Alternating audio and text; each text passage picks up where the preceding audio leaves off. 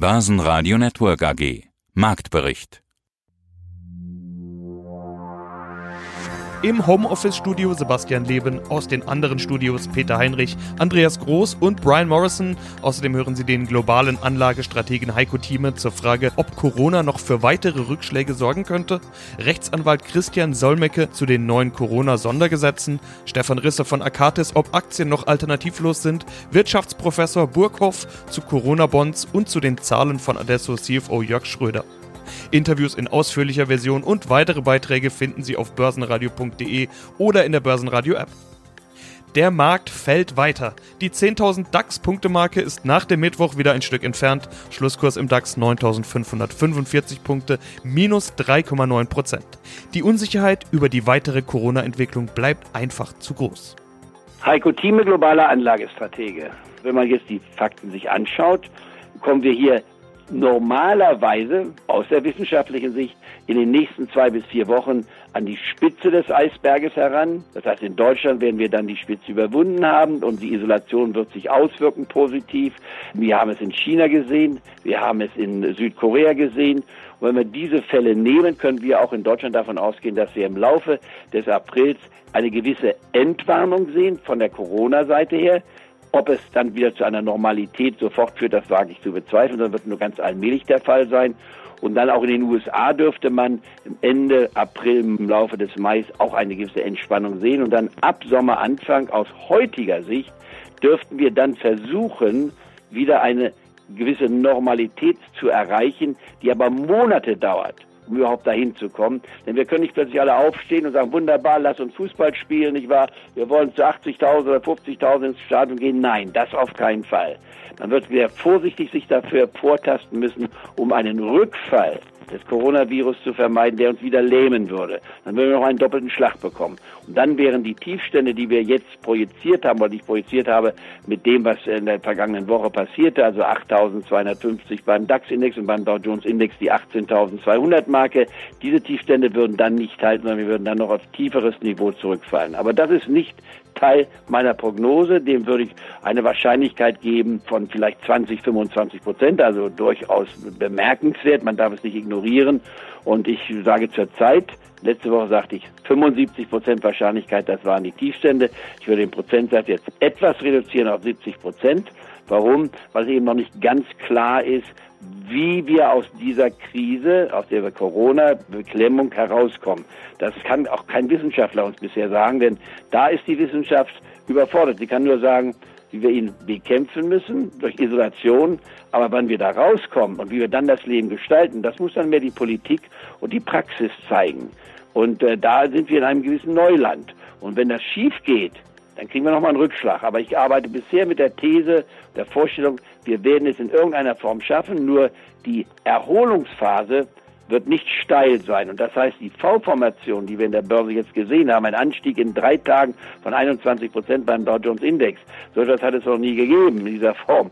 Auch das ist zu schnell gewesen. Deswegen habe ich auch gewarnt vergangene Woche und habe gesagt, Leute, pass mal auf, wer das mitgemacht hat und glücklicherweise noch mit etwas Geld auch auf der Tiefsphase mitgekauft hat, der sollte schon mal ans Verkaufen denken. Er hat 20 Prozent im Index, da gebe ich mindestens zwei Drittel meiner Position aus, vielleicht sogar alles. Weil ich glaube, wir kriegen es billiger und das werde ich schon bestätigen bestätigt. Wir kriegen es zurzeit billiger.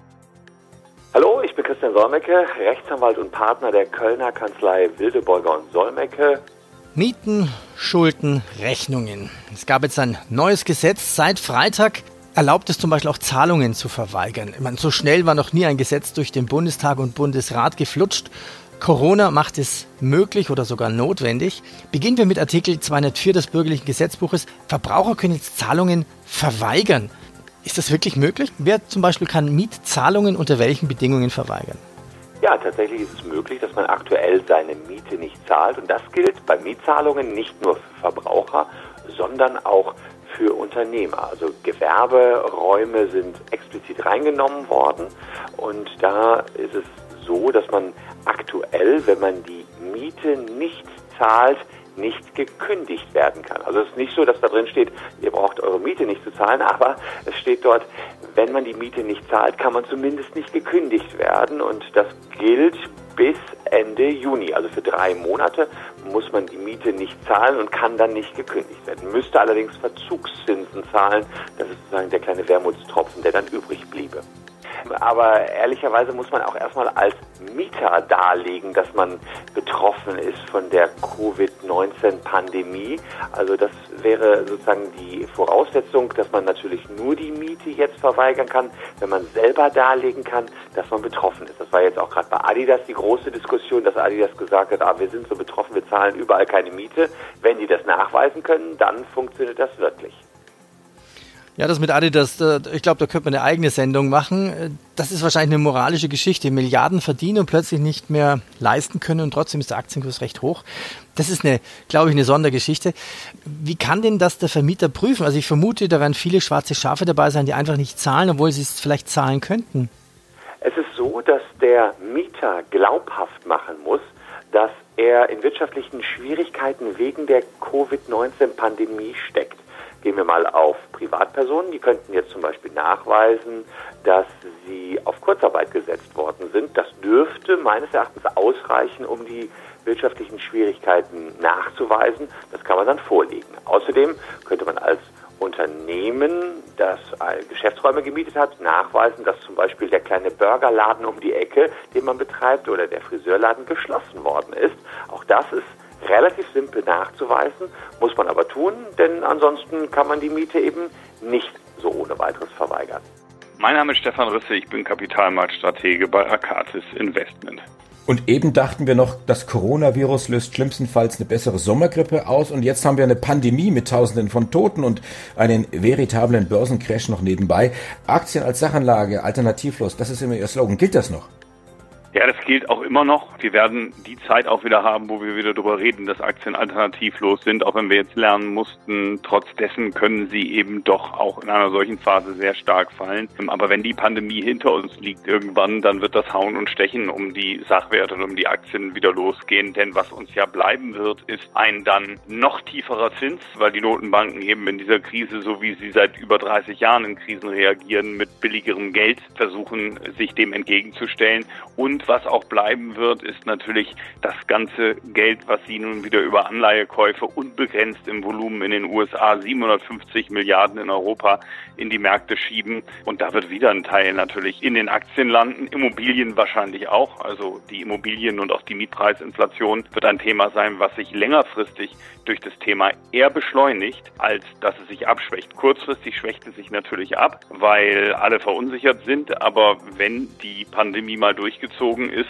dann ist all das Geld im Finanzsystem und will angelegt werden. Und dann werden wir wieder die Asset Price Inflation, also die Vermögenspreisinflation sehen. Jetzt haben wir aber ein anderes Problem.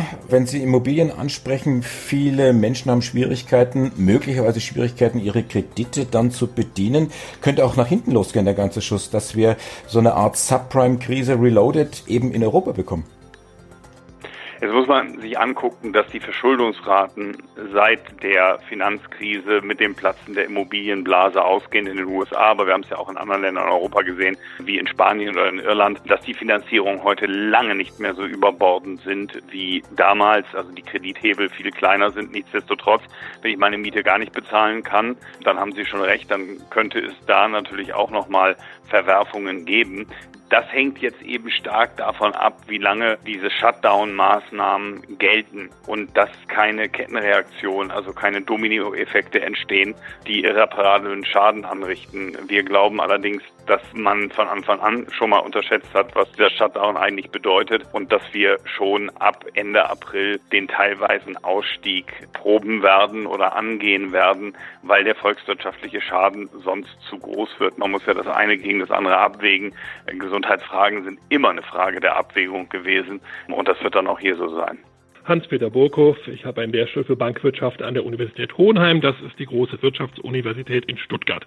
Und wir sprechen über Corona-Bonds. Darum geht's. Italien und Spanien sind stark vom Coronavirus betroffen und die Länder versuchen verzweifelt, ihre überlasteten Gesundheitssysteme am Laufen zu halten. Und das ist jetzt der Vorschlag, ein gemeinsames Schuldeninstrument aller EU-Staaten, um die wirtschaftlichen Folgen der Corona-Krise aufzufangen, sogenannte Corona-Bonds. Durch die gemeinsame Haftung wird verhindert, dass die Zinsen für die Staatsanleihen besonders krisengebeutelter Länder in die Höhe schnellen. Frage. Es ist eine gemeinschaftliche Aufgabe. Warum schafft es die EU nicht, sich auf einen gemeinsamen Plan zu einigen? Ja, weil die Europäische Union leider aus vielen einzelnen Ländern besteht und jedes dieser Länder einen eigenen Plan hat.